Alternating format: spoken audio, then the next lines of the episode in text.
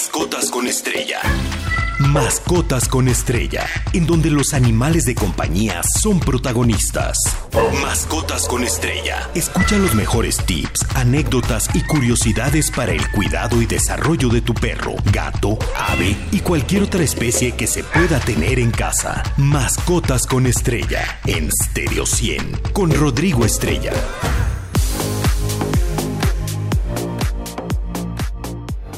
Muy feliz sábado, sábado 10 de febrero del año 2024. Gracias por estar con nosotros aquí en Mascotas con Estrella. Los saluda Rodrigo Estrella. Les recuerdo nuestras redes sociales Stereo 100 MX en Facebook, Twitter, Instagram y TikTok, así como nuestra página web stereo100digital.mx donde pueden escuchar los podcasts de programas anteriores. El día de hoy les traigo pues varios temas de moda. Mañana ya es el Super Bowl. Cuéntenme a quién le van, a Kansas o a San Francisco.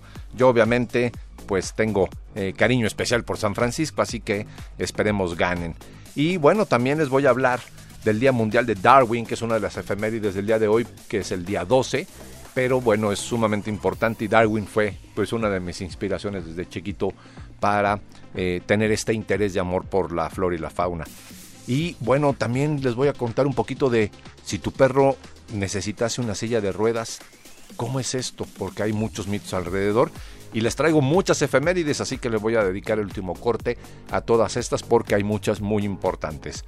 Bueno, primeramente les comentaba los K9 en el Super Bowl. Primero, muchas personas me han preguntado, ¿por qué K9? Bueno, en inglés canin, como en español sería canino, pues eh, es K9, ¿no? Entonces por eso le ponen K9, es con una abreviatura y así eh, pues es el término que se les da a estos perritos que desde hace ya 13 años cumplen una función indispensable en diversos aspectos de seguridad.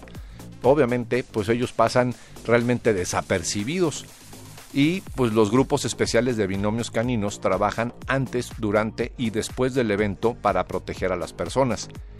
Obviamente ellos están entrenados para olfatear explosivos y bueno, otros productos de riesgo, ya que los perros trabajan en el estadio, aeropuertos y lugares clave para eh, pues tener seguridad en este evento que es uno de los más vistos a nivel mundial. Y también pues desde sumamente eh, tiene una relevancia muy importante en los Estados Unidos. Y el centro de entrenamiento canino de la TSA, con su sede en San Antonio, Texas, en la base de la Fuerza Aérea de Lockland, realiza un despliegue de sus más de 1100 K9, imagínense, algunos asignados por este eh, eh, magno evento que es el Super Bowl y que este año será en el estadio de los Raiders en Las Vegas, Nevada.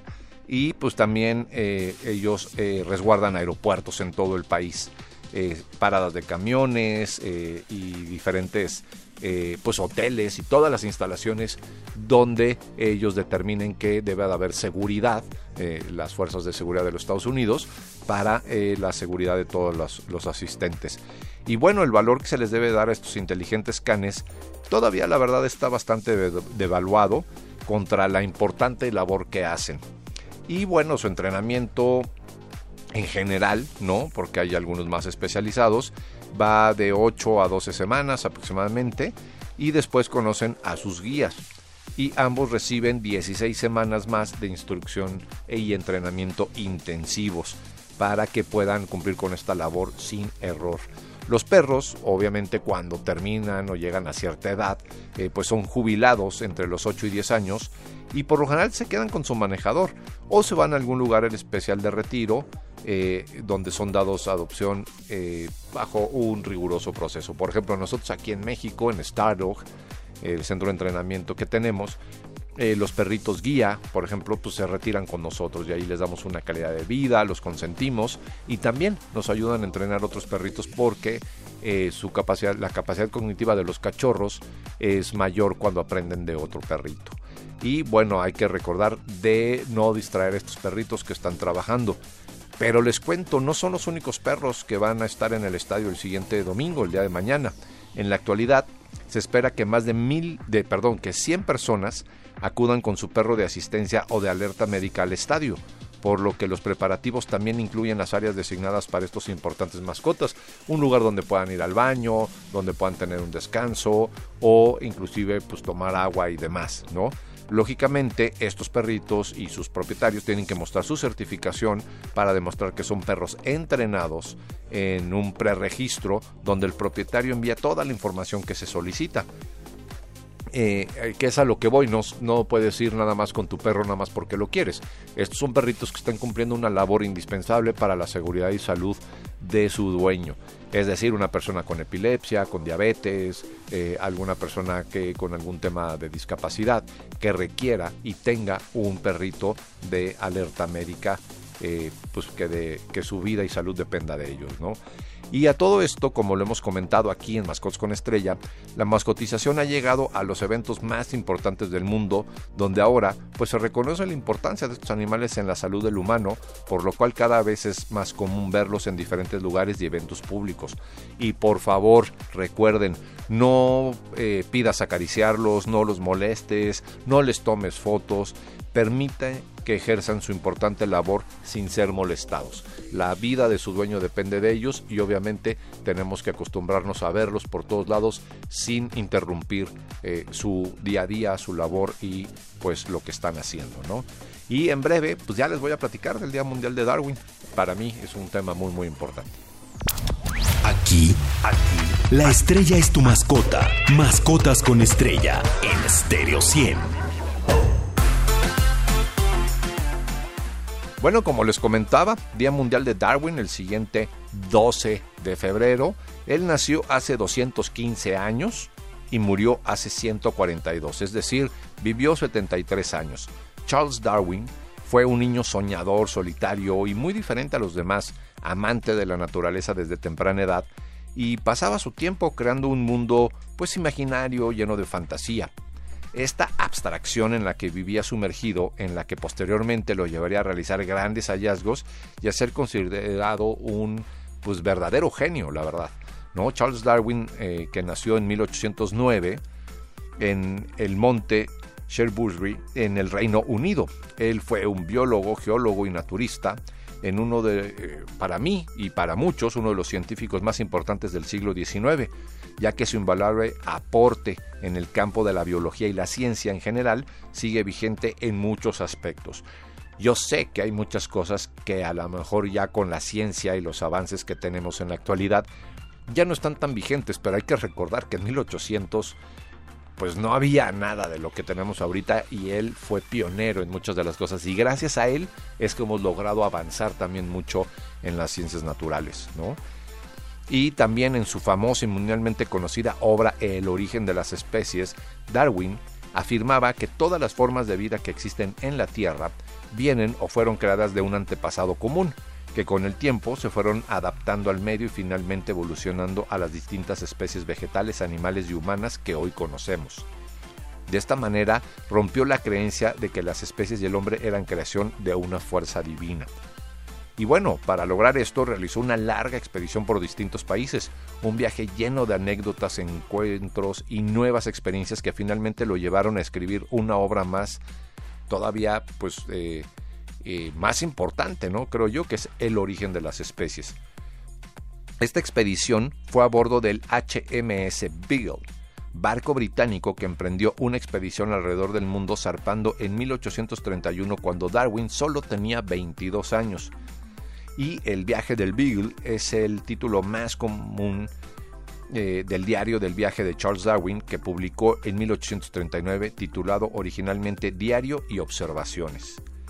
Y bueno, eh, imagínense, él estuvo a punto de no subirse al barco debido a que él tenía un problema en la nariz y el capitán decía que no iba a poder cumplir esta expedición. Recuerden que en toda la Patagonia chilena, Argentina y toda la Atlántida y demás, pues hay climas inhóspitos y obviamente tienes que tener un estado de salud idóneo y en aquel tiempo pues no existía la tecnología de ahorita para poder sortear ni siquiera el tipo de ropa, de abrigos, de por ejemplo ropa interior térmica y demás.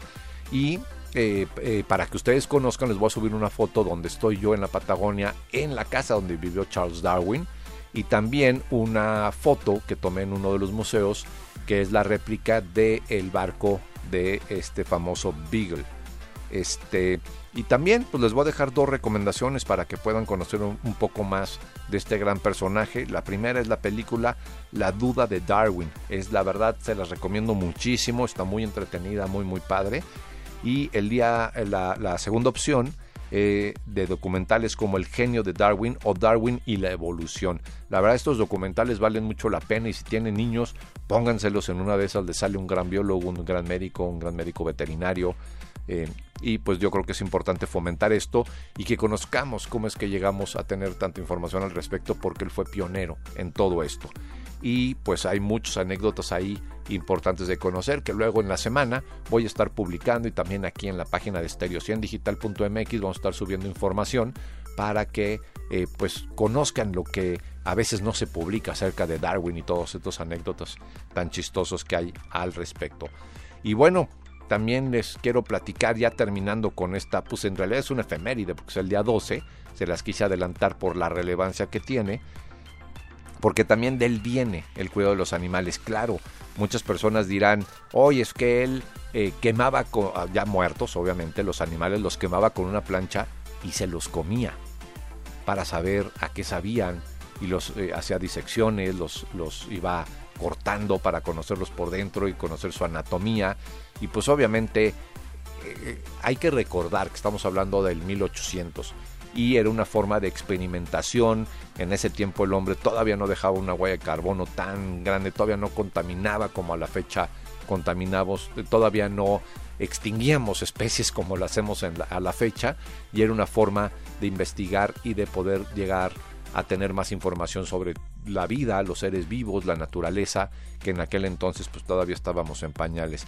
Y seguimos en pañales, ¿eh? pero bueno, creemos que hemos avanzado mucho y sin embargo seguimos haciendo atrocidades con los seres vivos sin entender lo que ellos representan para el ser humano y al mundo en general, ¿no? Y bueno, ya, ahora sí terminando con este tema, les voy a platicar un poquito si tu perro necesita una silla de ruedas.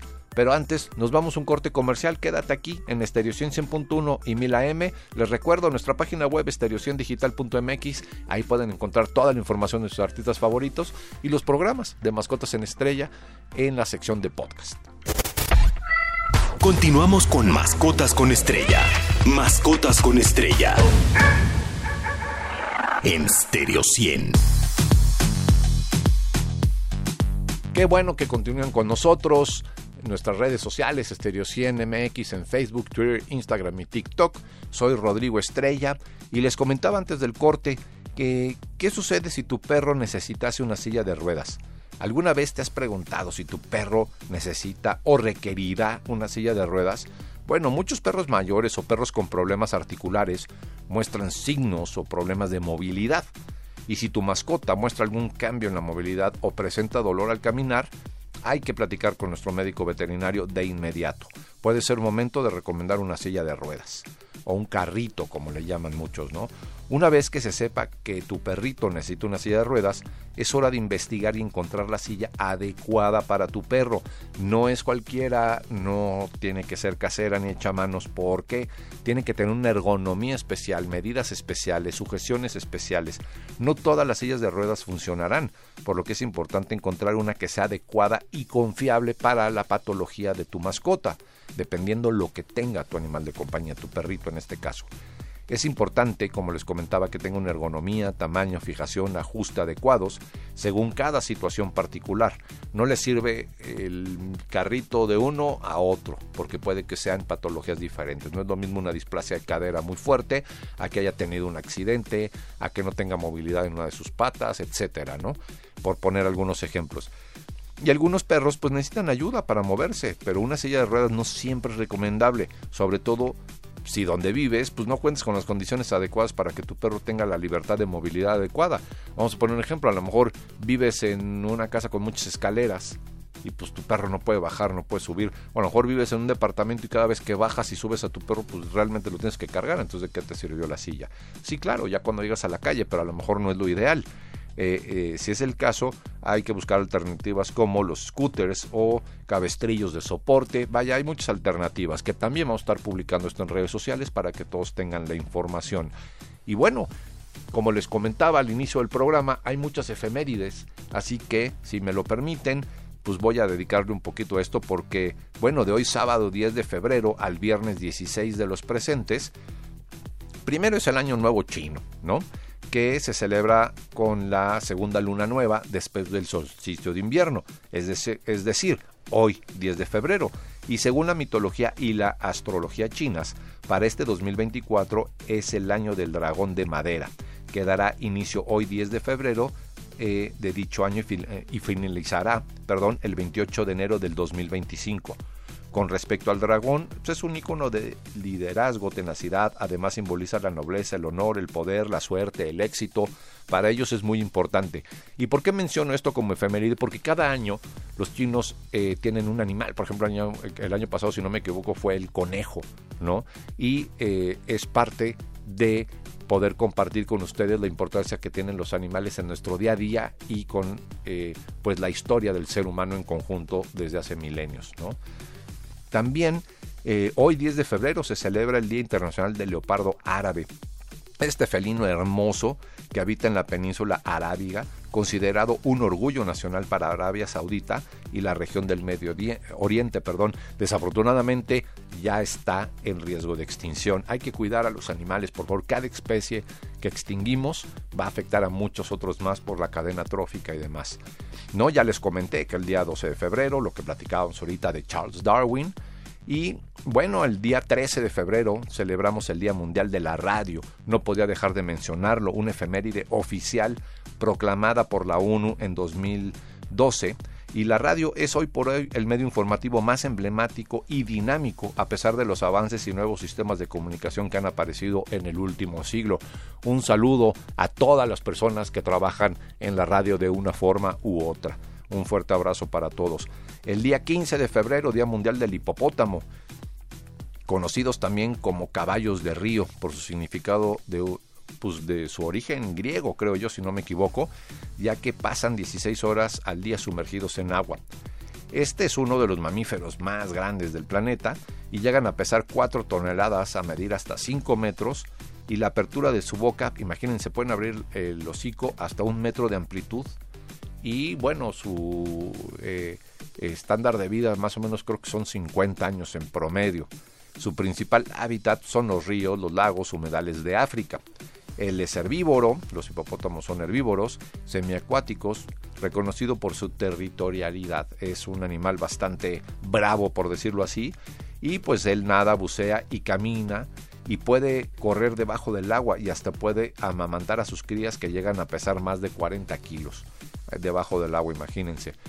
Existen dos especies de hipopótamos común, el hipopótamus amphibius y el hipopótamo pigneo, que eh, pues bueno, son las dos especies que existen. Y algunos datos curiosos, sus orejas y fosas nasales las controla a voluntad y tiene otras particularidades curiosas como si sus colmillos se rompen, pues vuelven a crecer. Esto no es común en los, en los animales, en los mamíferos. Es una especie pues más apegada a las ballenas que a otros mamíferos terrestres, más bien, incluso en su genética. No sudan, ellos exudan un aceite rojizo que cumple con diversas funciones. Y por supuesto, como les comentaba, pueden caminar en los fondos de los ríos y de los lagos. Y pues la lista roja de la Unión Internacional para la Conservación de la Naturaleza ha catalogado al hipopótamo como una especie vulnerable, cercana al peligro de extinción. Sin embargo, como suele suceder cuando se ingresa una especie no nativa a un nuevo hábitat, hay lugares como Colombia que hoy en día tienen un problema con la sobrepoblación de hipopótamos. Obviamente estos son los que fueron dejados por el famoso narcotraficante Pablo Escobar. Pero bueno, y bueno, ahorita les voy a platicar sobre el Día Mundial de la Antropología y qué tiene que ver con los animales. No se vayan, quédense aquí en Mascotas con Estrella. Mascotas con Estrella en Stereo 100. El lugar ideal donde se reúnen los grandes amigos de dos y cuatro patas. Qué bueno que están aquí con nosotros en Mascotas con Estrella. Les recuerdo nuestras redes sociales, Stereo 100 MX en Facebook, Twitter, Instagram y TikTok. Y nuestra página web, stereo100digital.mx, donde pueden encontrar los programas de Mascotas con Estrella anteriores, ahí vienen clasificados por nombre. Y no nada más los podcasts de Mascotas con Estrella, también viene Autos al 100, el especial con Lili Musi y pues bueno, todos los programas de aquí, de la estación del Delfín. Y bueno, el 15 de febrero les comentaba, es Día Mundial de la Antropología. Muchos preguntarán, ¿qué tiene que ver la antropología con los animales? Pues bueno, algunos supondrán, pero existe la arqueozoología y también es el Día de la Arqueozoología. ¿Y qué es? Pues es la disciplina científica que se enfoca al estudio de los restos de animales recuperados en contextos arqueológicos, en lugares donde hubo actividad humana.